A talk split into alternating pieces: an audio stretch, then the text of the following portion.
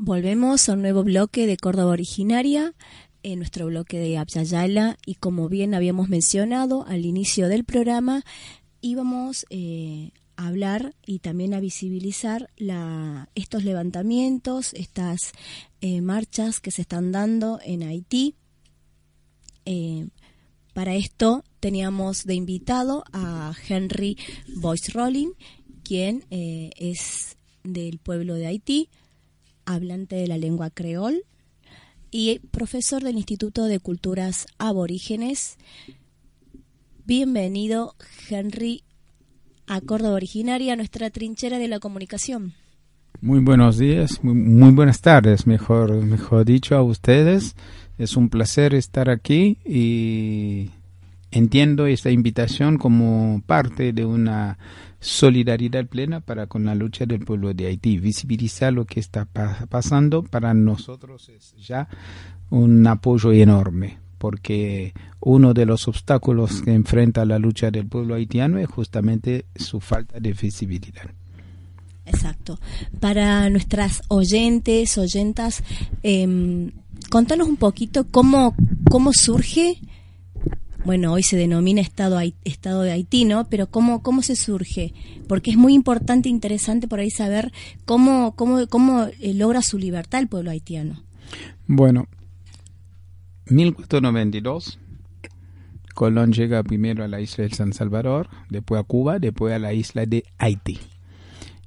España ocupa toda la, la isla.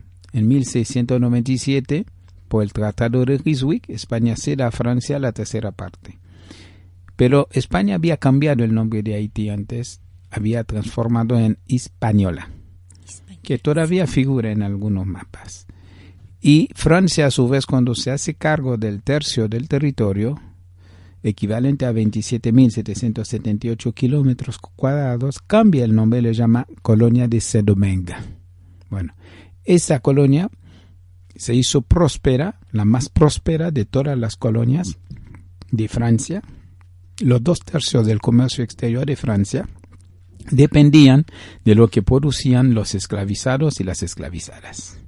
Entonces, ahí hubo distintas rebeliones, como en distintas partes, insurrecciones, pero en, en, esta, en esta isla, en esta parte de la isla, se va a dar eh, una conjugación de elementos como la religión vodú, eh, que es una mezcla de creencias, religiones africanas con el catolicismo, la creación del idioma creol, que sería el haitiano hoy, que mezcla de lenguas africanas con francés, español, un poquito de inglés y elementos taínos, y también una vanguardia político-militar esta vanguardia nace de los cimarrones que los primeros que habían escapado de las plantaciones huían hacia las montañas y empezaron de noche a atacar las plantaciones sacando armas, elementos para comer, etc. Entonces fue una lucha de 300 años. Eh, en 1791 después de un montón de luchas, se pudo conformar realmente una dirección política militar de esto y bajo el liderazgo de Toussaint primero y de Dessalines después en el marco de la Revolución Francesa que hablaba de libertad, igualdad y fraternidad, la Revolución nuestra no es libertad, igualdad y fraternidad. Incluso lo de ellos era mentira también, porque era libertad, igualdad y fraternidad entre algunos seres humanos, ni siquiera con las mujeres, ¿no? Y ellos mantenían la esclavitud en distintas partes. En cambio, la consigna de la Revolución haitiana era libertad o muerte. Son dos cosas totalmente diferentes. Y el, entonces la revolución nuestra es una revolución anti-esclavista, anticolonial, anticapitalista y con lo que hoy se podría llamar un pensamiento decolonial, con un planteo de revalorizar cosas que no son solamente eurocéntricas, ¿no? De, saber que hay conocimiento y hay saberes también. Entonces, todo, todo eso e, entra. Hay que ver la revolución haitiana en sus múltiples facetas políticas, económicas y culturales. ¿no? Entonces el proyecto es diferente.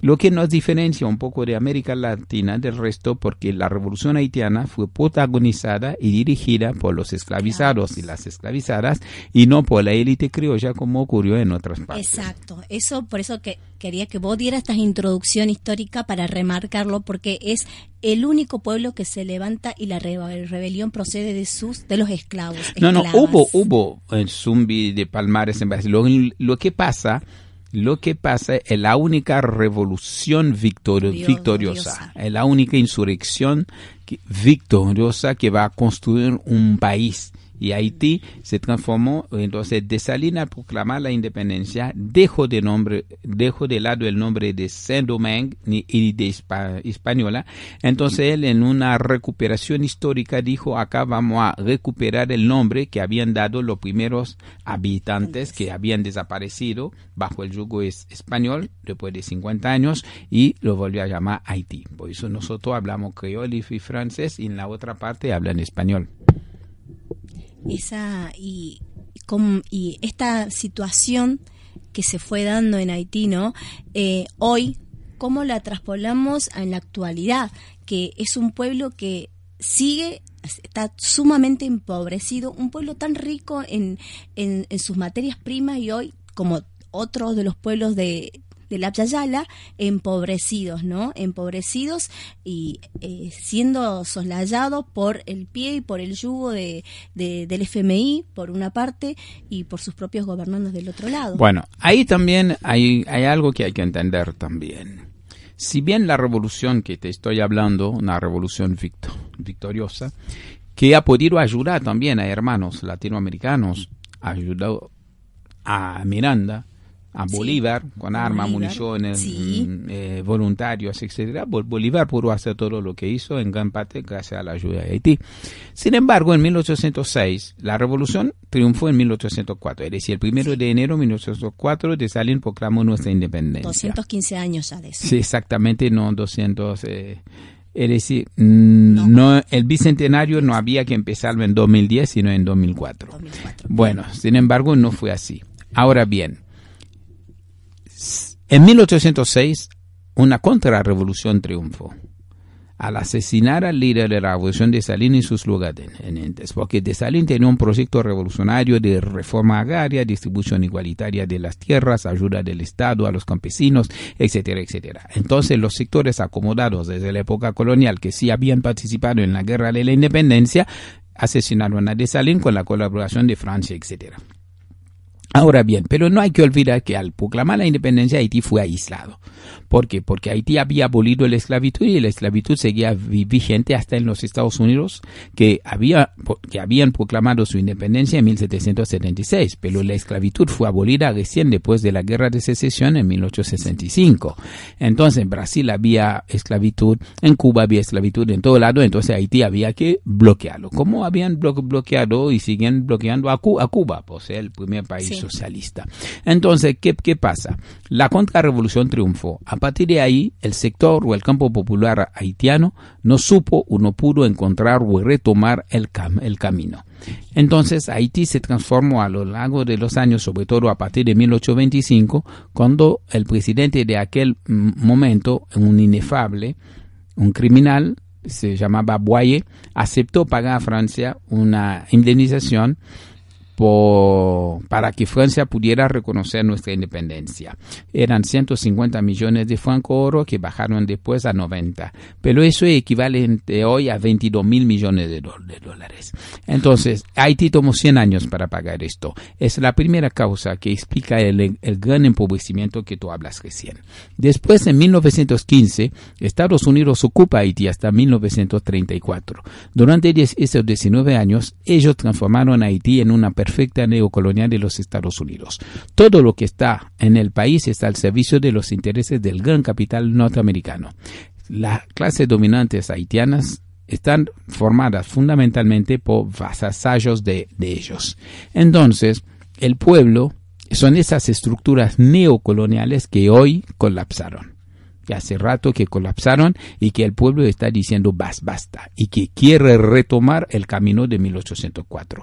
Eso es lo que se está viviendo en Haití en este momento, una insurrección popular, violenta, a través de todo el territorio y una represión feroz un presidente que no tiene, que solamente está en el poder porque tiene el monopolio de las armas todavía y el apoyo incondicional de los Estados Unidos y de otros países como Francia, Canadá, etcétera. ¿Cómo está formada Henry hoy políticamente? ¿Cuáles son las fuerzas políticas que de hoy que atraviesa Haití, no? Es decir, desde el sector derecho, eh, de la derecha hasta la izquierda, están en contra del presidente. Es decir, todo el país que está en contra, hasta los sectores religiosos salieron a, eh, protestar en las calles. Eh, los profesionales de la salud hoy salieron. Es decir, todos los sectores obreros, es decir, de todo. Nadie hegemoniza eso porque es demasiado enorme, porque es algo mucho más profundo que una que a dos tres organizaciones dirigiendo o manipulando o haciendo cosas es mucho más profundo por supuesto la lucha de clase en Haití se haga el resultado la resultante de la lucha de clase de un país neocolonial que explotó ha dado este resultado, ¿no? Ese es lo que estamos bien, viendo hoy. Si cada fuerza, sobre todo de parte de la, de la izquierda, hay un frente que se ha formado, ¿no? Y después se ha formado un frente más grande que se llama Frente Patriótico o el Foro Patriótico que agrupa, digamos, las organizaciones de izquierda y de centro izquierda, diría yo. Y existen organizaciones de derecha, también existen organizaciones de centro derecha que están en una cosa que se llama Movimiento Democrático y Popular, el, el MODEP. También hay partidos populares importantes como la Balas, el movimiento La Balas del expresidente Aristide, el cura de la teología de la liberación y también una disidencia de este partido que se llama Petit Desalines, los hijos de Desalines, que también son son las figuras, son las fuerzas políticas más importantes que están sobre el escenario, pero no se descarta que dentro de este mar revuelto como es Haití hoy, el surgimiento de otras fuerzas o fuerzas que uno desconoce todavía que están actuando, porque están surgiendo distintos líderes barriales en las zonas rurales también, ¿no? En los sectores de trabajadores, sectores que antes nadie había tenido en cuenta que en este momento sí se están expresando. Entonces es muy sería muy eh, falta de ética de parte mía o falta de humildad o reserva para decir, mira, está liderando tal. No, en este momento es una lucha muy a fondo pidiendo la renuncia del presidente, el cierre del parlamento, la formación de un gobierno de transición, la elección de una asamblea constituyente para redactar una nueva constitución, retomar nuestra soberanía, sacar las tropas, la ocupación del país, porque hay tutelaje de la ONU desde 2004 a través de distintas eh, distintos engendros. El primero fue la MINUSTA, Misión de las Naciones Unidas para la Estabilización de Haití, que violó a nuestras niñas, a nuestras mujeres, a nuestros jóvenes, masacraron en barrios populares, manipularon elecciones, nos robaron al, al país. Después de 13 años se fueron, dejaron una misión que se llama MINUJUS, Misión de las Naciones Unidas eh, para ayudar a la justicia haitiana, ahora se fue, viene una cosa que se llama BINU, Oficina Integrada de las Naciones Unidas en Haití para ayudar políticamente, pero sigue siendo bajo tutela, una injerencia. Entonces el objetivo ahora es recuperar nuestra soberanía, nuestro derecho a la autodeterminación y organizar una gran conferencia nacional. Es por esto que se plantea también la idea de que no puede haber elecciones por lo menos durante tres años, porque si no nos vamos a, dividir. Y atacar directamente el tema del hambre, ver cómo se puede aportar soluciones concretas y tratar de visibilizar lo que pasa porque Haití se encuentra prácticamente aislado. No hay, no hay, digamos, el mismo ímpetu que se ha visto cuando ocurrió lo de Ecuador, cuando ocurrió lo de Irak, lo de Siria y ahora Chile, con Haití no pasa lo mismo. Son muy pocos en América Latina y en el mundo que están dando. Incluso yo diría que hay más información en los grandes medios en Estados Unidos, en Francia y en Canadá sobre Haití que en América Latina. ¿Y por qué? ¿Por qué se da bueno, eso? es difícil contestar. Hay un conjunto de, hay una conjugación de elementos. Uno, eh, yo voy a empezar por la más débil, que sería el tema idiomático. ¿Entendés? Porque hay que traducir todo. Por ejemplo, es muy fácil ver una manifestación en Chile acá y se escucha lo que están diciendo. En cambio, cuando uno ve una manifestación en, en, Haití, está en creol o en francés gritando, bueno, eso es un, eso es un primer elemento que hay que tener. Pero eso no sería la barrera fundamental, porque Brasil habla, por, habla en portugués, sin embargo, no es esto. Pero eso es un primer tema. Hay un segundo tema, que Haití no cumple en el, en el imaginario el país con muchos recursos, eh, con oro, con petróleo, con cosas. Haití es esto. Como, a ver, como vos decís, a ver, esta cosa de es un es un país que no tiene tantos recursos, entonces no le damos pelota. Sí, en parte, en parte. Y ahora bien viene algo. Haití en esto fue una gran victoria de los colonialistas, los neocolonialistas y los imperialistas de presentar a Haití como pueblo fallido el pueblo muerto de hambre, que no sabe leer, ¿entendés? Es una visión humanista, una visión no, es como alguien que sale de una iglesia, siempre digo esto, ve a un pobre en la calle, le da 20 pesos, se lava la conciencia. Es decir, como limosna interpretan que hay que ayudar.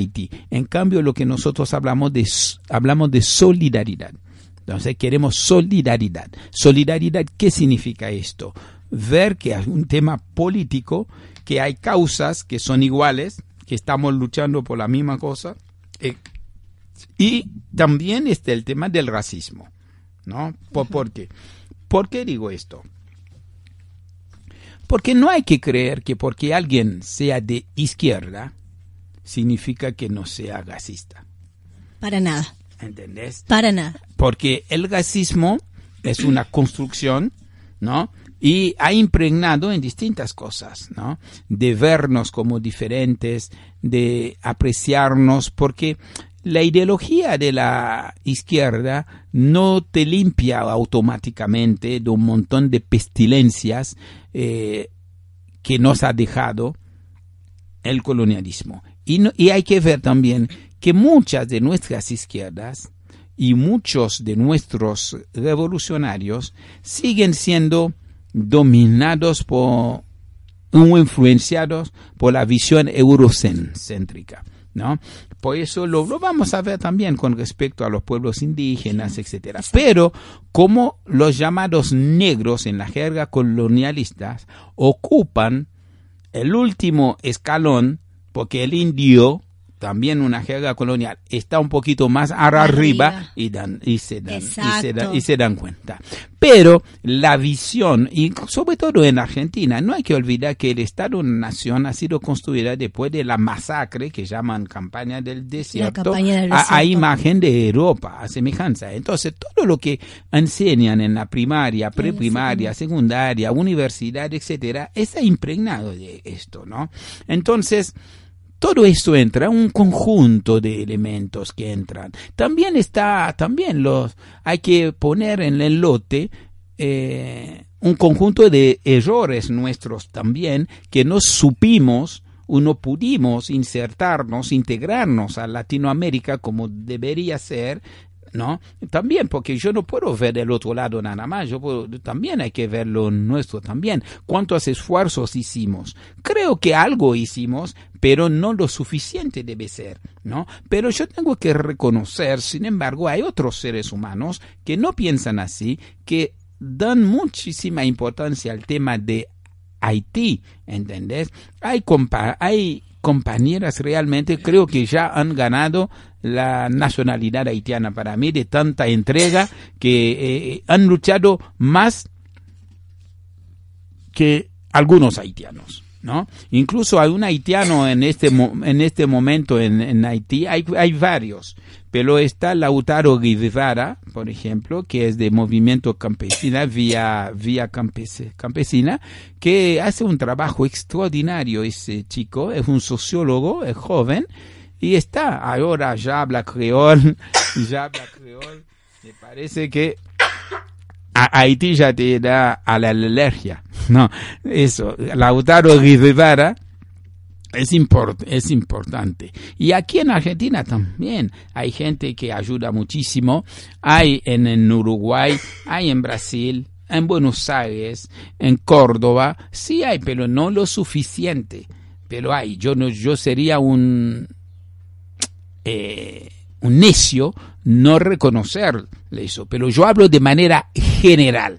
¿no? De, yo hablo de fuerzas organizadas que plantean el tema del, antiimperial, del antiimperialismo. Yo me, yo, me, yo me reía el otro día, alguien que me dijo, no, Henry, ¿sabe por qué se nota más lo de Chile? En Chile en 10 días hubo eh, hubo 12, 12 muertos. Entonces le digo, ¿vos sabés cuántos muertos hay en, en Haití? No hay punto de comparación. ¿Entendés? En Chile vos ves, sí, dos o tres ciudades levantando. Eso es todo Haití. En Chile recién, ¿no? Bueno, bueno, por lo menos el estallido se ve ahora. Le digo, en Haití, ¿vos sabés desde cuándo? Bueno, no remontar desde, desde lejos. No, pero una lucha contra una decisión del Fondo Monetario Internacional, que justamente le digo, en Haití en julio del año pasado, el Fondo Monetario Internacional ordenó al gobierno aumentar el precio de los combustibles y el país estalló. Entonces no hay forma que te, que para ver, ¿entendés? Ellos están buscando una especie de por el por, el por qué no. ¿No? Bueno, eso sabemos muy muy bien que la cosa se va a definir allá. ¿No? Entonces, los que no quieren acompañar, que nos acompañen. Es decir, no, no, no, no, no, no, no, no vamos a exigir a nadie. Es decir, la solidaridad no se mendiga.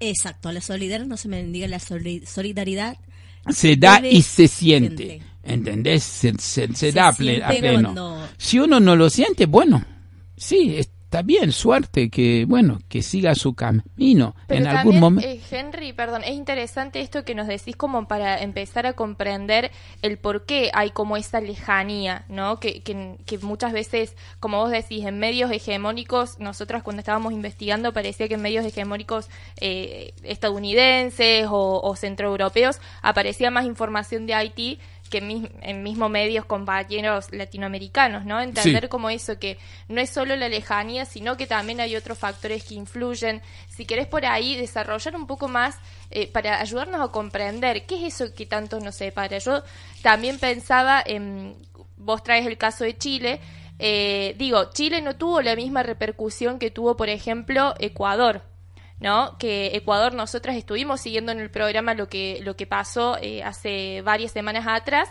eh, que fue muy intenso. Fueron varias semanas de protesta, más de 12 días de paro nacional, pero paro total nacional, con estado de sitio, eh, con muchas muertes, con más de 1.200 y 200 detenidas, algunas de forma ilegal. O sea, hubo todo un, un, un proceso represivo intenso eh, similar al de Chile, el de Chile duró menos tiempo, fue más profundo, pero también había implicancias en términos de cercanía, ¿no? Entonces eh, hubo muchas más acciones de solidaridad con Chile que con las que hubo en Ecuador, por ejemplo. Pero yo te voy a decir algo. Es cierto, pero es cierto en parte.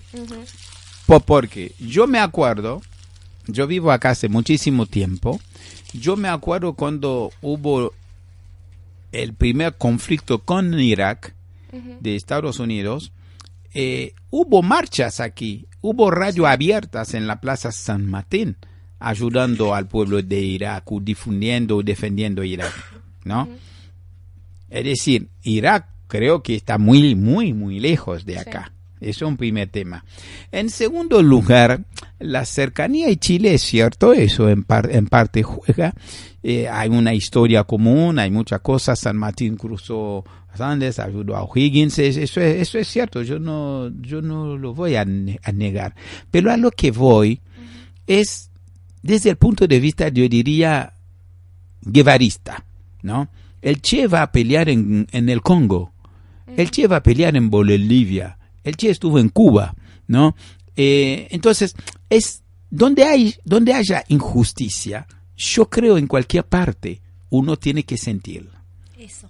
Entonces no es un problema si está cerca o si está lejos. No, no, no, no, tampoco. Es un primer claro, tema. sí, sí. No, porque si no, si no, estamos buscando una... Justificativos. un- exactamente. Sí, sí, sí. Entonces lo hago porque está cerca. Del por qué no visibilizo, del por qué no me Eso, la- solidarizo. eso, porque uno no se, no se solidariza porque un hermano, uno se solidariza porque es un ser humano, ¿no? Porque, incluso porque el enemigo es, co- es común, común. incluso. Porque el mismo enem- enemigo, el Fondo Monetario, el Banco Mundial, el imperialismo yang, yang, yanqui, la OTAN, etcétera, el G20, son los mismos enemigos que nosotros tenemos. Entonces, ¿a dónde hay un pueblo de, de, de pie y que ha puesto, digamos, en jaque de alguna forma a estas instituciones y quiere un cambio real, creo que eso me merece por lo menos difundirlo. Yo no estoy diciendo de enviar bri- brigadas. Yo estuve aquí en Córdoba, durante lo de Nicaragua, se ha formado, se ha enviado bri- brigadas de café, brigadas que lucharon contra lo contra en, en Nicaragua. Yo vi toda la campaña que se hace para, pa- pa- para Cuba. Yo hablo más bien de la valoración, ¿no? La valoración que se hace de los demás no es la misma que se hace con respecto a Haití o con respecto a África. ¿Quién habla de África acá? ¿Quién habla? Sin, embargo, hablan de Siria. Yo me acuerdo, durante la masacre, el genocidio de Ruanda, acá no se levantó ni un, na- nadie se fue ni siquiera a poner una, una flor en la Plaza San Martín. Y todo el mundo sabía lo que estaba pasando. Entonces, por eso yo digo, hay que complejizar más el tema. No podemos quedarnos, incluso yo que estoy hablando, no estoy diciendo que estoy, que yo sé, tengo toda la verdad, son todas esas causas. Pueden haber, pueden haber causas que ni siquiera yo que estoy criticando esto, la estoy viendo. Es un tema muy, muy complejo. La liberación nuestra no es solamente, por eso siempre recalco algo, la revolución antiesclavista en Haití no significó solamente romper las cadenas de las manos y de los pies, sino también del corazón y de la mente. Si vos no, no te liberás de un montón de cosas, si vos seguís guiándote por un montón de cosas que no sos ni siquiera consciente de que están adentro tuyo, entonces es muy difícil av- av- avanzar, ¿no? Sí. Eh, Sí, la colonización del Haití. Haití es visto como un pedazo de África acá.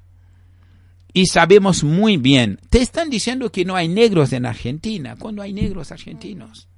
Hay organizaciones afro-argentinas.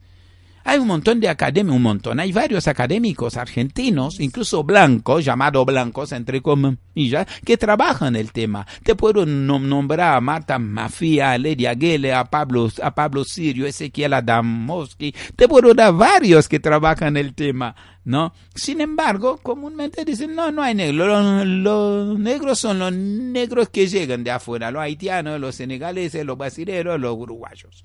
¿No? Porque lo, el negro argentino ha desaparecido en la, en la guerra y por el mestizaje, la mentira más grande que La hay. Incluso grande. ande que hay. Incluso lee el libro de Marcos Carrizo, lo, lo- Cor- Córdoba, Córdoba Morena, Morena. te, te va a convencer de esto. Entonces, por eso digo, es mucho más complejo. Nosotros no tenemos que regalar a ellos el pretexto de porque Chile es, es cerca. Uno tampoco podemos regalar el pretexto porque se habla español. Porque hay países que yo sepa, en Siria no se habla español, en Irak no se habla espa- español, en Brasil no se habla español. Sin embargo, la actitud es diferente. Por eso yo digo que hay un conjunto de elementos que entran, que entran. Pero yo lo que cuestiono, lo que cuestiono es que ahí hay una injusticia, ahí hay injusticias, hay un pueblo de pie que está lu- luchando. El enemigo es co- común, sí. Entonces, ¿por qué? Entonces ahí uno tiene, cada uno responderá a esta pregunta, ¿no? Si puede, si quiere. Pero lo que yo estoy diciendo, repito, la solidaridad, no la ayuda, la solidaridad no significa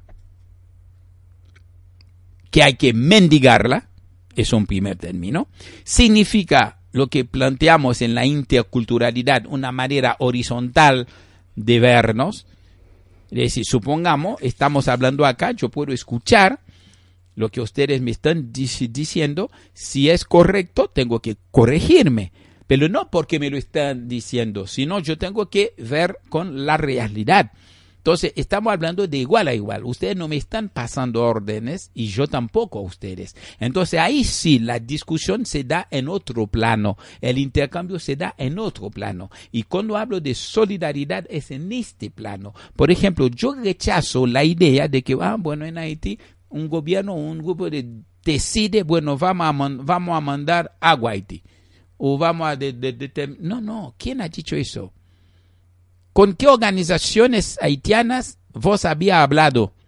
Que te dijo nosotros, capaz que vos decís que necesitamos agua, te dicen, no, necesitamos fósforo.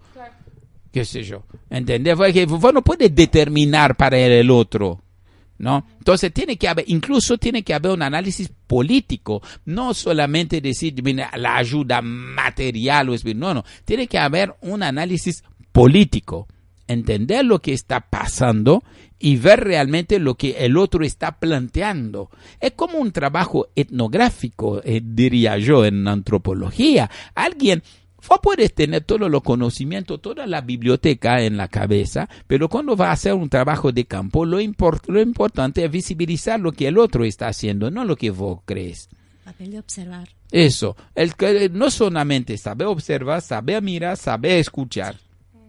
¿No? Entonces, eh, eh, eh, es decir, lo importante es el otro en este caso, no yo. ¿No? Entonces, ¿qué quiero decir? quiero decir que hace falta una revolución cultural profunda. Hace falta realmente dar bola no solamente a lo que Marx ha dicho, o decir que soy marxista, sino hace falta realmente una revolución cultural. Una revolución cultural. Una revolución cultural, liberarnos de un montón de ataduras provenientes e invisibles hay fetichismo en muchas cosas invisibles que nosotros no, somos conscientes, porque es inexplicable. Es inexplicable. Hay imágenes donde vos ves gente descuartizando gente en Haití en este momento.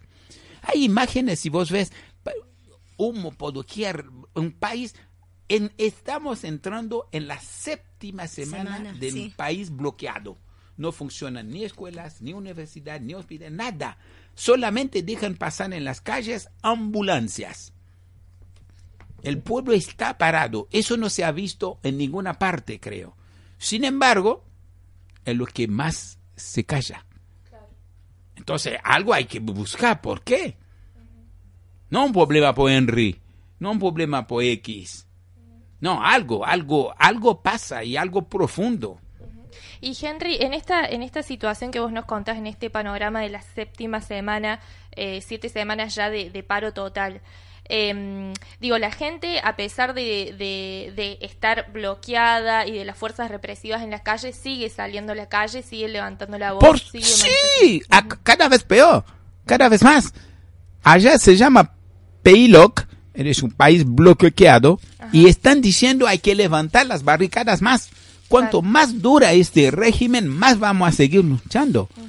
Es decir, es como la consigna del pueblo. Eso hice el, el recordatorio histórico de la, de la consigna libertad o muerte. Acá sería igual. Claro.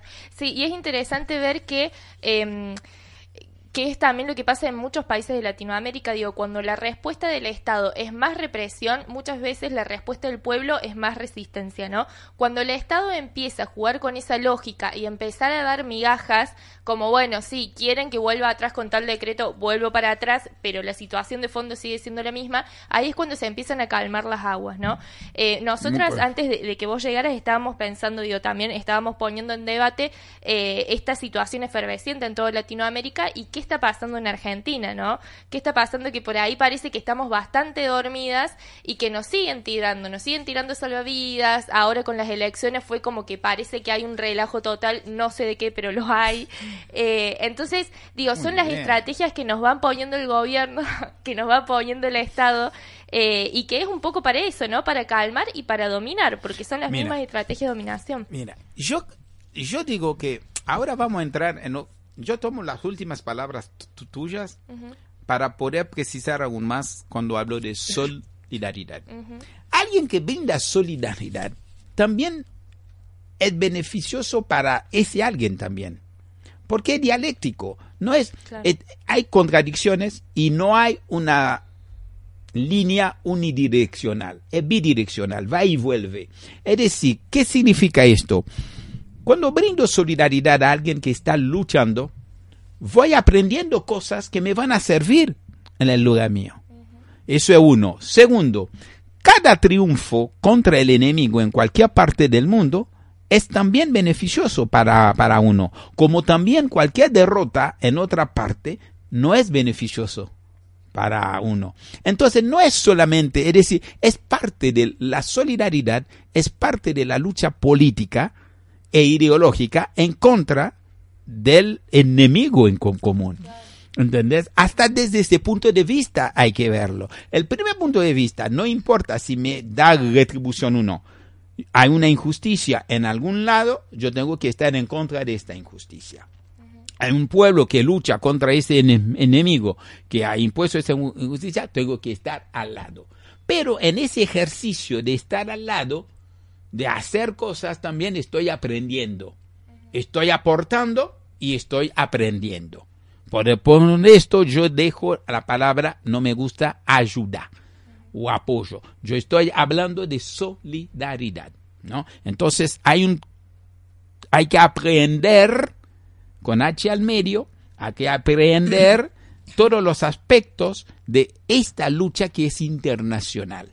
¿Entendés? Algunos creen que son elecciones que hay que, bueno, nosotros respetamos, nosotros estamos, no, no estamos diciendo a nadie que hagan lo mismo.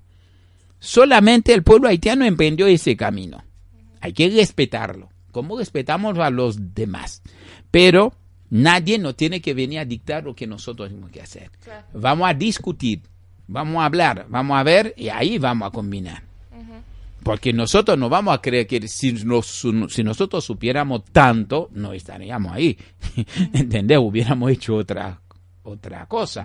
Pero lo que sí hay que ver también la otra parte, la falta de solidaridad debilita o no facilita realmente, pone más obstáculos para el, el triunfo en, en el, lugar donde se pelea y vos te haces, vos mirás por otro lado. Claro, es que, digo, como estrategia del sistema, la individuación eh, y, empezar esto a construir sujetos individualistas, no individuales, sino individualistas, en donde solamente me preocupo por mi supervivencia y por, por yo poder estar bien y, salir, y salir adelante y yo aprender, digo, en eso se va generando esta como vos decís, esta falta de solidaridad y esta facilidad de ese enemigo común que tenemos para introducirse eh, y para seguir reproduciendo, en este caso, el sistema o el modelo económico. Digo, es, eh, es una forma, eh, eso, la individuación, ¿no? Que muchas veces pasa también en, en los contextos de crisis. Digo, pueden como que me parece que puede haber eh, em, dos panoramas que se abran. Por un lado, en los contextos de crisis económicas, eh, como el contexto de crisis económicas que estamos viviendo acá, que es muy profundo, hace un poco eso a la individualidad, al individualismo, ¿no? En donde, claro, pero hasta cierto punto, porque digo, eh, en esto de salir y de, y de la supervivencia y de laburar 25 horas más para poder tener la plata para aunque sea para comprar la comida, hace que genere esto de, de no de que la salida se corte un poco en la colectividad. Pero por otro lado, también se, se, los lazos, digamos, se refuerzan en la organización porque es la única forma de sobrevivencia. Estoy, de, estoy de acuerdo, pero no me gustaría plantearlo tal, así, ¿sabes por qué? No quiero nunca caer en reduccionismo. Claro. yo, sí, por eso digo que yo doy mucha, Yo doy mucha importancia a lo material como a lo espiritual. Eso es un primer tema, como a la educación, etcétera. ¿Por qué digo esto? Porque desde el punto de vista del materialismo histórico y de la dialéctica, sabemos el conocimiento sale de la práctica. Porque cuando yo estoy trabajando, hay gente que trabaja las 25, 26 horas sobre las 24, es cierto eso, eso te va a engendrar una serie de obligaciones y dejar lado Es cierto esto. Pero también hay otros que lo están haciendo y sin embargo no tienen la misma respuesta, porque somos seres humanos. ¿no? Hay contradicciones, no somos máquinas. Eso es un primer tema. Entonces, a lo que voy, que si vos luchás para liberarte, tiene que saber que no es un problema económico nada más. Por eso yo vuelvo al Che. El Che decía, el, social, el socialismo solamente como repartición igualitaria de la riqueza no me interesa. Tiene que existir el hombre nuevo, nuevo. En este caso, vamos a decir la mujer nueva también. Tiene que haber otras cosas. Tenemos que ver que no nos alcanzan solamente la explicación materiales, porque hay que ver la relación entre lo material y lo espiritual. Cómo se construye el imaginario, cuál es la cosmovisión que vos tenés, ¿Qué, cuáles son los elementos, porque la, la, base determina la superestructura en última instancia, pero la superestructura actúa sobre la base también. ¿no? para hablar en, en términos marxistas. Entonces no hay que olvidar esto. Hay es decir, la liberación es un fenómeno social que se construye y es complejo y tiene, que ser completo. ¿no? Entonces, no es cuestión que yo diga, ella trabaja para poder vivir, necesita tanto, bueno, yo le doy y ya está. No, no es esto. Yo creo que hay que ir más, más allá de esto. El bienestar tiene que existir, pero no solamente en el mundo material nada más tiene que estar en un montón de otras cosas. El respeto a la diversidad, ¿no? El respeto a la elección sexual de uno, el respeto a la libertad religiosa de uno, a las creencias uno, el respeto a la educación, el respeto a un montón de cosas que nuestro sistema no nos ha aprendido a hacer esto. Hasta hace poco, incluso hasta hoy, ¿cuántos hombres que se dicen de izquierda son machistas? no, decime. O cuántas mujeres también que se dicen de izquierda y son machistas. Son machistas. Es que claro, no es una cuestión de posicionamiento. Eso, ideológico y político nada más. Ahí estoy, ahí voy. Hay un montón de trabajos. Por eso yo felicito al movimiento feminista en el mundo y sobre todo en Argentina ahora que estoy viviendo, de ver realmente han puesto sobre el tapete muchísimas cosas y a algunos tenemos que preguntarnos muchas cosas, ¿no? Incluso un famoso programa de, de radio que creo que ahora un tipo tuvo que dejar de la radio por eh, eso. Max de Lupi, ah, creo que eso, y él reconoció que tuvo actitudes. Es decir, hay un montón de cosas que hay que, que ver. Cuidado.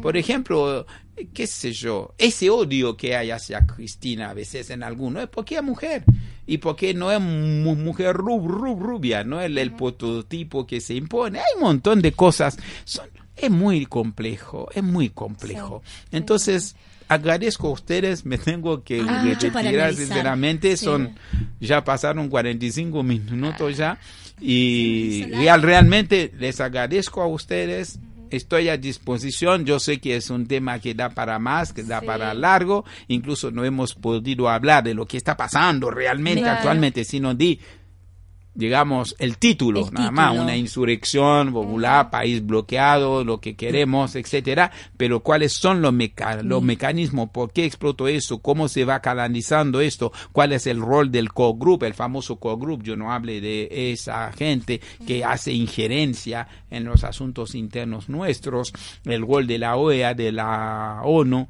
incluso en aquel momento, 2004, la MINUSTA tuvo la comandancia militar, la tuvo Brasil, Brasil de Lula. Evo mandó tropas a Haití. Y Evo dijo, yo lo que yo mantengo la tropa allá porque lo que paga la ONU a los soldados bolivianos que están ahí yo no lo puedo pagar. Evo dijo eso. Cuando ahí se violaron niñas de 12 años, se masacraban, pusieron el cólera, tuvimos el terremoto. Hoy sí la gente, lo Kirchner, Néstor mandó tropas, Cristina mantuvo y Macri, por supuesto, mantuvo las tropas. Entonces, son cosas muy profundas, muy profundas, muy profundas. Muy profundas para analizarla y hacer un programa especial. eso, yo me pongo a disposición de ustedes, lo tenemos que organizar y hacer. Viendo cómo está caldeado la, la situación en Haití, y las urgencias, y ¿no? la, y la Las urgencia con que es tratarlo, nos vamos a organizar como para un próximo miércoles y poder hacer un programa Y por qué no salir a la calle también, ¿no? Y ahí Programa vamos a ver, no estamos bien viendo con hay- estuve en una ra- radio ayer en Tincuarte. Tincuarte. Es- eso estamos bien viendo de organizar algo en Luz y Fuerza. Luz y Fuerza. ¿Y por qué también una radio? Decir, A ver, no, no, pero primero para que la radio abierta, porque tenemos que partir de hechos concretos. Si yo llamo a una radio abierta para Haití en este momento, va Sí. a haber 10. Pero si yo intento antes reunir gente para tratar y decir las cosas y en el colectivo, no voy a hablar yo, no voy a hablar yo solo, No. sino pueden hablar ustedes, van a participar, pueden hablar gente de Tinku, puede hablar eh, Mariano Sar- Sar- Sarabia. Mariano Ti- Sarabia. Tiro los nombres, Pablo Sigismondi, Pablo. entonces hay eh, Pablo estuvo en Haití conmigo, ¿entendés? Es decir, tirando cosas, ahí van a salir, eh, incluso capaz que no la vemos ahora, pero en el debate ahí, ahí sí vamos a salir a la calle. Henry, ¿y eh, comunidad haitiana? Sí, hay, hay, hay gente que participa. ¿eh? En- En, en Buenos Aires sí.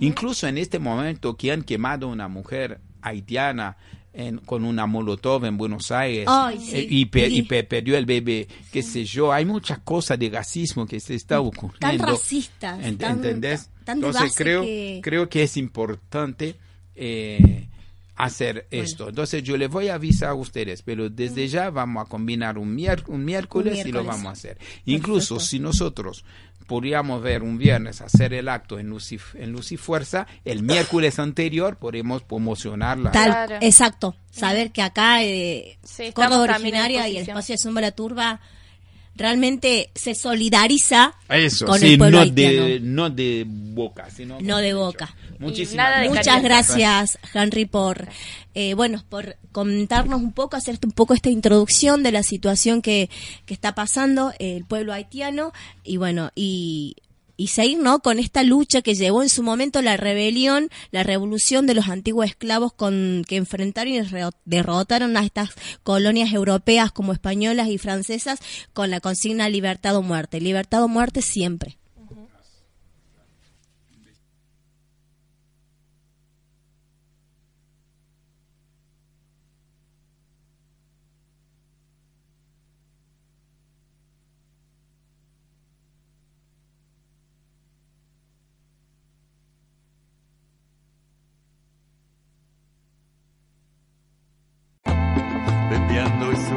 Sufriendo mis crueles venturas.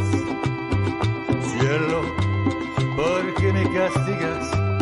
¿Por qué no mitigas este sufrimiento? Cielo, ¿por qué me castigas? ¿Por qué no mitigas este sufrimiento?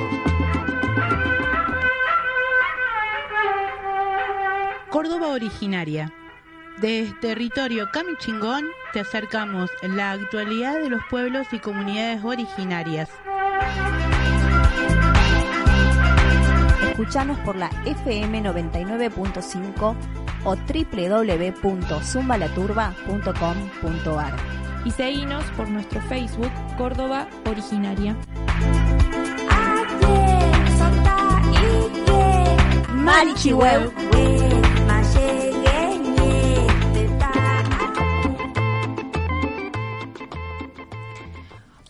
Y volvemos a un nuevo bloque de Córdoba Originaria, ya casi eh, finalizando nuestro programa, pero sin no sin antes eh, recordar nuestro bloque de saberes, eh, que vamos a hablar del Día de los Muertos, el Día de nuestros muertos, eh, de esas almas que, como mencionamos al principio, siguen estando. El Día de los Muertos es una celebración muy es una celebración de cultural, tradicional y de espiritualidad eh, que se entremezcla en sí eh, cuando cada pueblo recuerda a sus seres queridos, a sus seres que ya no están físicamente y que según las creencias partieron hacia otro mundo, hacia otro plano, hacia una mejor vida. El Día de los Muertos, o a veces se conoce como el Día de Todos los Santos, ¿no? Es más conocido en esta, en este suelo sudamericano como una festividad familiar ancestral eh, la cual eh, algunos la denominan Guiñay Pacha, que es tiempo y espacio eterno para el reencuentro entre los seres en diferentes dimensiones. Esta, esta celebración se da cada primero de noviembre. El primero de noviembre, ¿qué sucede? La familia, toda la familia en conjunto, preparan alimentos para la llegada de, de este, este, este ser, esta familia que ya no está en cuerpo físico, pero viene a visitarnos. Todos los primeros de, de, noviembre vienen a visitarnos, entonces, ¿qué se prepara? Se prepara este alimento al cual a esta, a quien queremos honrar, eh, eran sus comidas preferidas. ¿Sí? Se preparan alimentos como panes con formas de escaleras, otras con formas de estrellas, con formas de, de animales, de aves, eh, y también de los cuales eh, este, este trabajo, bueno, sí se hace en familia, según la tradición, toda la familia colabora porque es, eh, se recibe al muerto. Eh, los familiares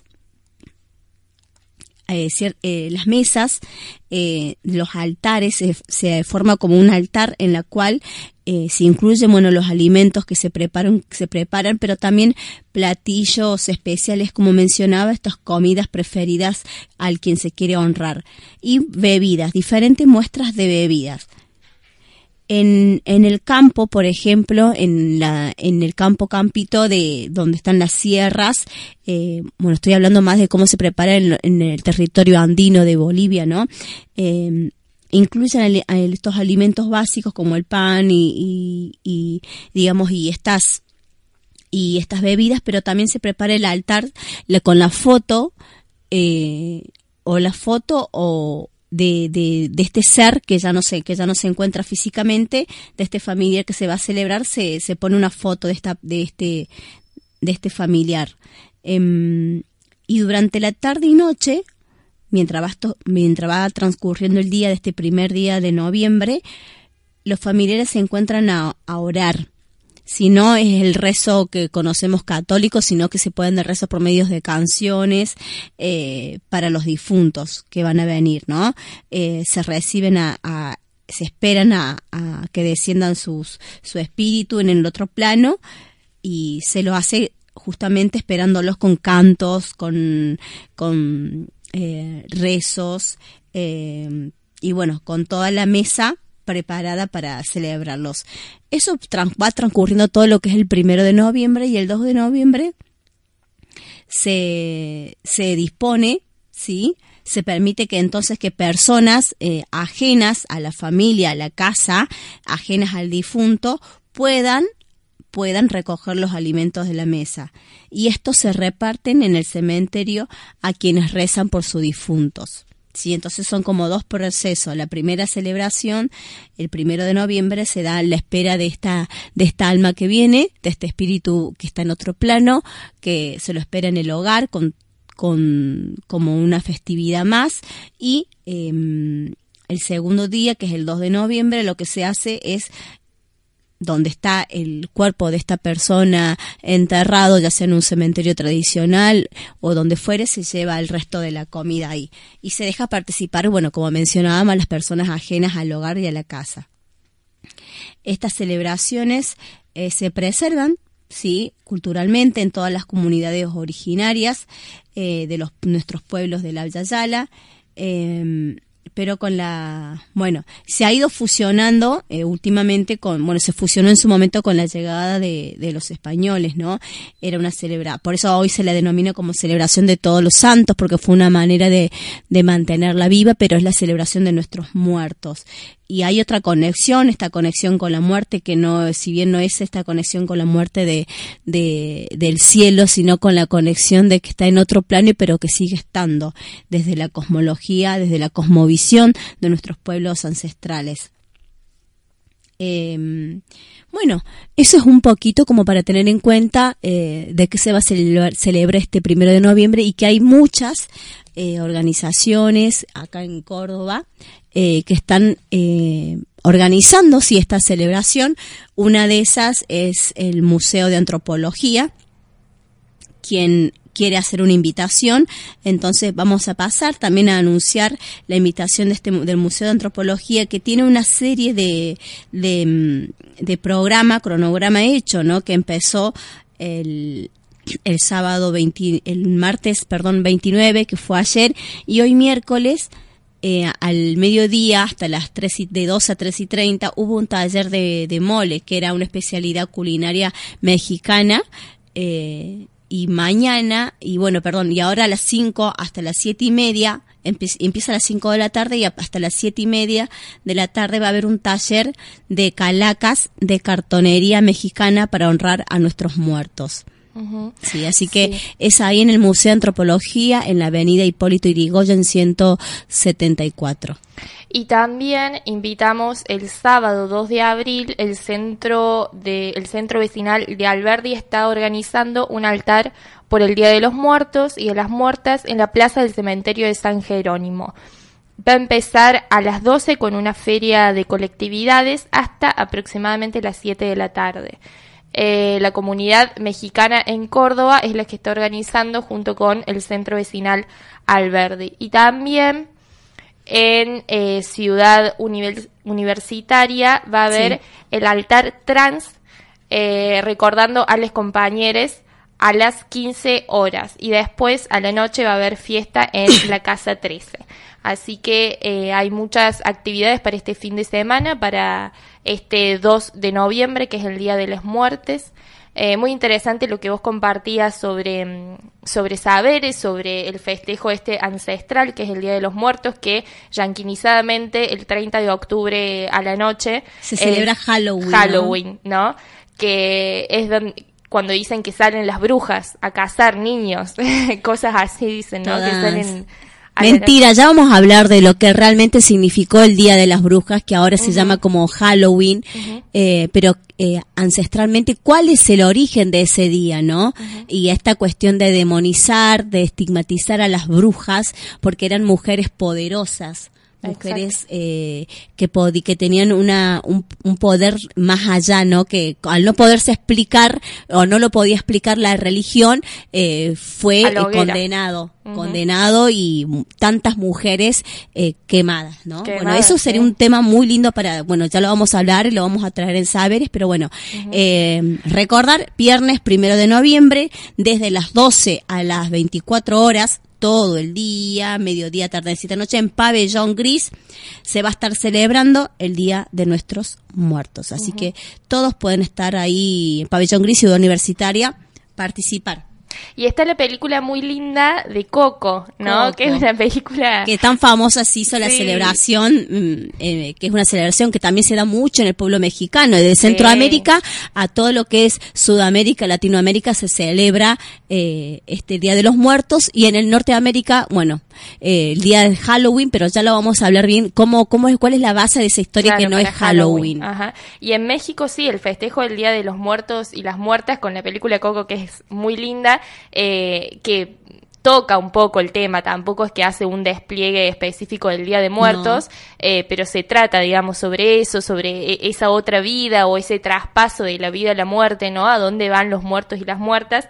Eh, y en México el Día de Muertos es una celebración así nacional, Nacional. y muy, muy grande, como Muy. muy eh, internacional también, o sea, viene gente de, to- va gente de todo el mundo a, a ver esa celebración y hay ciudades eh, específicas que se tiñen, digamos, del Día de Muertes. Es como que hacen eh, todo un... un- Es, una se puede equiparar como se celebra acá eh, lo que es, vendría a ser Navidad o Sí, ajá. toda toda la comunidad, todo el pueblo se prepara y ornamenta sus casas y los espacios públicos acorde al, al recibir eh, a Sí, sus y a yo sus te diría que mucho más que Navidad. mucho más que Porque Navidad, sí. acá es como que hay algo que es más colectivo y que tiene que, que ver también con eh, con, con las raíces con, o, o con los lazos familiares, ¿no? O sea, Justamente, porque eso es lo que es, esto es lo que es el Día de los Muertos. Claro. Uno, la familia, por eso la familia en sí se prepara en conjunto para Claro. armar el pan, para preparar la comida para el muerto que nos va a, de nuestro familiar, nuestro ancestro que nos va a venir a visitar. Por eso se pone la foto, Sí. por eso se, se pone las bebidas que a él le gustaba, la comida que a él o a ella le gustaban. Sí. Por eso es una celebración de la familia que recuerda a ese ser que está en otro plano. Es, sí, es para honrar, es para honrar a, a los seres que, que no están físicamente, ¿no? Y se prepara el altar. Y es una fiesta. sí, Es sí, una un- fiesta, es una gran fiesta O sea, de no- no hay- reencuentro. hay, poco, hay, hay, digo, implica algo de tristeza, pero no es un- una, una velada así de puro llanto, de juntarnos a llorar, sino todo lo contrario, es honrar, honrar a, a nuestros muertos desde la vida, digamos, desde el aquí a ahora, haciéndole, volviéndolo a traer a la memoria, eso es muy importante porque muchas veces eh, hablamos de, bueno, todo lo que se olvida es lo que se, todo lo que se, mm, eh, sí, lo que se muere es lo que se olvida, digamos, ¿no? Sí. Eh, entonces el recordarlo y el volverlos a hacer presente es una, una práctica cultural que me parece muy hermosa para apropiarlo, porque acá, por ejemplo, no tenemos mucho eso, o un- una jornada específica en donde recordamos a todas nuestras muertas y nuestros muertos, más que algún aniversario o algún aniversario impuesto como la muerte de genocidas, que ni nos interesa. Eh, pero digo, esa práctica colectiva, porque también es algo no solo que queda en, en, en, en la intimidad o en lo familiar, sino que también hay como unos lazos vecinales en donde eh, es algo que sabemos que, que todo el barrio está eh, en eso, colabora, o de repente hay ciudades en donde abre- abren las puertas de su casa para que la gente visite los altares de sus muertos y preparan unos pedazos de altares, ¿no? Con todo, absolutamente todo, eh, que también, bueno, tiene que ver con lo turístico, pero Sí. Eh, que viene con esa raíz más profunda, ¿no? Que es el honrar a, a nuestros ancestros. Entonces, si vamos, vamos a recordar el sábado, bueno, el viernes primero en la ciudad universitaria en Pabellón Gris. A partir del mediodía hasta la nochecita, 12 de la noche, se va a estar celebrando y todos están invitados a llevar la fotito de su muerto, la fotito de, de aquel que está y no está, como digo, está pero está en otro plano y eh, llevar, ¿no? Lo que quiera compartir y poner a la mesa en el altar. Y el sábado, recordamos lo que dijo la compañera Quilla, el sábado 2 de noviembre, el altar del Día de los Muertos en la plaza del cementerio San Jerónimo de 12 a 19 horas. ¿Sí? La- ahí invita la, ahí la comunidad mexicana, invita a toda la población a acercarse y también el eh, altar trans en el- Ciudad El Universitaria. altar trans en Ciudad Universitaria y también con respecto a lo trans y ya desde otro lado queremos eh, invitar y que se sumen a este jueves 31 eh, va a haber una marcha al Consejo Deliberante por cupo laboral trans, ¿sí? Que es algo que las compañeras eh, vienen exigiendo que simplemente la dignificación del trabajo. Y que, nada más y, que nada menos que la dignificación del trabajo. se viene trabajando ahí en, en, eh, en el Consejo Deliberante el proyecto, de, bueno, esta ordenanza para el cupo laboral trans que eh, desde algunos sectores eh, partidarios políticos habían digo, se empieza a generar un debate por qué no quieren ponerle el título de cupo laboral, sino de inclusión laboral, eh, pero en ese término de, de cambiar ese, ese título, de presentar otra ordenanza, se reduce el, eh, el porcentaje Taje. de in- e inclusión laboral, ¿no? Entonces hay, hay como toda una disputa que por detrás sabemos que es el transodio y el- la transfobia La y el sí. miedo a que nos roben los poquitos lugares de poder que tenemos y que empieza a meterse gente que eh, implica diversidad, que implica comprender esa, esas otras formas de vida, ¿no? Entonces, bueno, sabemos... Se asusta, que- la gente sí. se asusta, ¿no? Se Pero asusta. bueno, apoya, los que no nos asustamos, las que no nos asustamos y, y queremos acompañar a la Asamblea de Trans Travestis eh, para este esta exigencia de esta de esta eh, Eh, derecho, cupo- de este derecho- derecho, del al trabajo, mañana, jueves 31, a partir de las nueve y media en Humberto Primo y Cañada, ¿sí? Marcha al Consejo Deliberante. Así que acompañemos ahí a las compañeras y también otra invitación para el domingo. Tenemos una agendita para todo el fin de. A ver, ¿qué hay? Eh, nos estuvieron visitando, recuerdan las compañeras de, de Jimmy, que estuvo la compañera Jimmy y la Eva Zulca, las Sí. copleras. Bueno, Recuerden que para noviembre ahora ya se viene el encuentro de copleras y copleros y El están 17 recaudando era, ¿no? fondos. Por eso este domingo, 3 de noviembre, a las 13 horas, van a preparar un almuerzo, rueda de coplas y guitarreada en la calle Galán 52 en barrio San Martín. Qué lindo. ¿sí? Va a haber un menú, por ejemplo, pollo al disco, a la cerveza, muy, muy, muy rico. Va a haber precios populares. Así que todo esta, este, este encuentro, esta peñita que están organizando las copleras, que este domingo a partir de las 13 horas en Gal- la calle Galán 53, es para recaudar fondos para poder recibir a los copleros al encuentro de copleras que se va a realizar el 16 y el 17 de noviembre en Barrio Observatorio. Acá cerquita, o sea, no hay excusa para no, No hay ir. excusas para no ir, no hay excusas para colaborar, simplemente es voluntad y como bien lo remarcaba acá el compañero que estuvo visitándonos hoy, Henry eh, Boisrolin, es solidaridad. Ajá, exacto. Sí, Y hablando de solidaridad, hay un tema que me parece que no podemos dejar de, de tratar, que es lo que estuvo pasando hoy en Villa La Maternidad. Eh, que también por esas cuestiones empezamos un poquito más tarde el programa de hoy, pero esta mañana se estuvo realizando y se está realizando, sí, no tengo la información viejita, eh, pero se está realizando allanamientos en Villa La Maternidad y en los alrededores. Lo que me informan es que es una un operativo a nivel nacional y en Córdoba se hicieron eh, aproximadamente 20 allanamientos. Entre ellos, la policía, eh, la Fuerza Policial Antinarcóticos ingresó a Villa La Maternidad y algunas de, los, eh, de las casas aledañas, junto con Gendarmería Nacional, estuvieron, hicieron un despliegue este mediodía impresionante de la cantidad de policías, de canes, eh, de policías de civil. Y algo alarmante y que queremos denunciar desde acá, desde esta trinchera de la comunicación, es las ilegalidades en el procedimiento. Cuando la fuerza, eh, la policía antinarcóticos ingresó a la villa y eh, ingresó también al barrio de San Vicente porque hicieron en distintos, eh, en distintos lugares los allanamientos, ingresaron en autos de civil. Se bajaban y subían de esos autos de civil, incluso, esto es también súper alarmante, había una traffic eh, blanca común que no estaba con eh, la- el, el tuneo, digamos, oficial de, de la fuerza antinarcótica, sino que era una traffic blanca que tenía en el parabrisas un cartel que decía fletes y que adentro estaba cargado de policías. Y que uno de los policías de la Fuerza Policial Antinarcóticos estaba manejando esa traffic. Decía fletes y tenía un número. Eh, están en la página de Zumba, están subidas todos los videos con las patentes eh, y con los policías entrando y saliendo de esos autos de civil, que es ilegal. También hubo una interpelación a un grupo que creemos era el jefe de las fuerzas policiales antinarcóticos que estaban al mando del operativo. Creemos porque, bueno, en todo esto en todo este manejo ilegal nunca dan eh, nada de información a ningún vecino y vecina ni a ningún ciudadano civil. Eh, entonces creemos que estaban al mando de la operación y también hubo ahí un intercambio en donde, bueno, les dijimos que era ilegal que llegaran en autos de civil, era ilegal que se manejaran de esa forma, hubo un intercambio de palabras, eh, nos, eh, básicamente nos bardearon y se fueron si- sin dar respuesta certera y tampoco sin dar datos de lo que estaban haciendo y del operativo.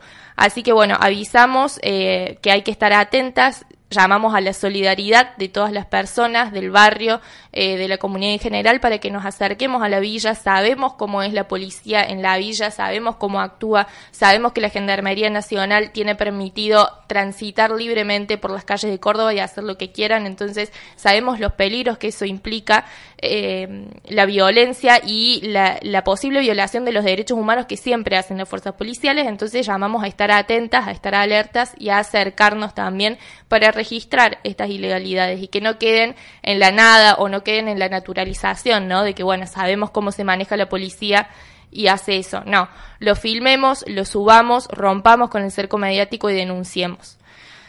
Eh, bueno, así que ya invitamos a que nos hagamos ahí presentes en Villa La Maternidad. Vamos a estar siguiendo también desde la página de Facebook lo que vaya pasando y podemos ir cerrando ya con el Una programa, última invitación Ah, sí. que me hacen llegar las compañeras eh, de la Facu de, de Artes, que van a hacer la presentación del libro La producción textil en las sierras de Córdoba.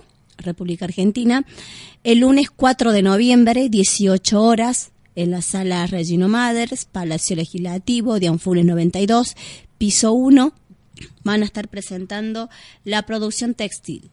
En las sierras de Córdoba, República Argentina, están todas, todes invitados a participar y hay este proyecto de las compañeras de, de la Facu de Artes que nos hacen llegar la invitación a Córdoba Originaria, así que, bueno, agradecemos la invitación.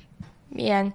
Bueno, ahora sí, entonces nos vemos el próximo miércoles. Seguramente vamos a estar anunciando eh, alguna actividad que hagamos con el compañero Henry. Con, compañero Henry, exactamente. así que bueno, eh, viralicemos. No cuesta nada compartir, subir a las redes, comentarlo, aunque sea en la calle, que empiece a hacer ruido lo que está pasando en Haití, que es tan, pero tan eh, peligroso la represión que están sufriendo como las que sufrieron los hermanos de Chile, los hermanos de Ecuador.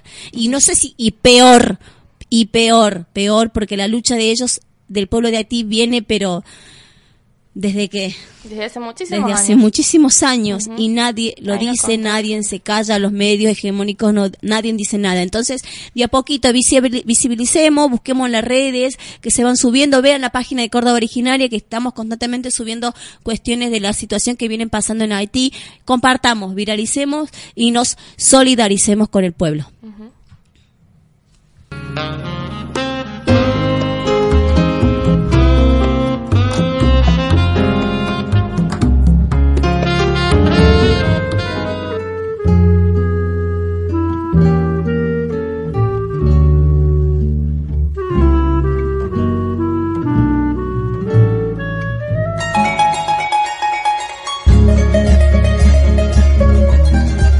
Chingán, Marichihueu, Jayaya. Estás escuchando Córdoba Originaria. Conectándonos con el, con el, con el Aviala.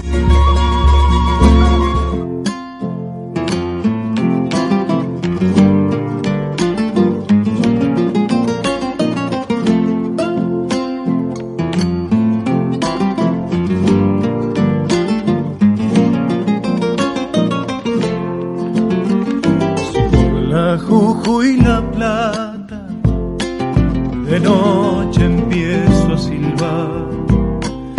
Esquina de mi Santiago, la samba más samba me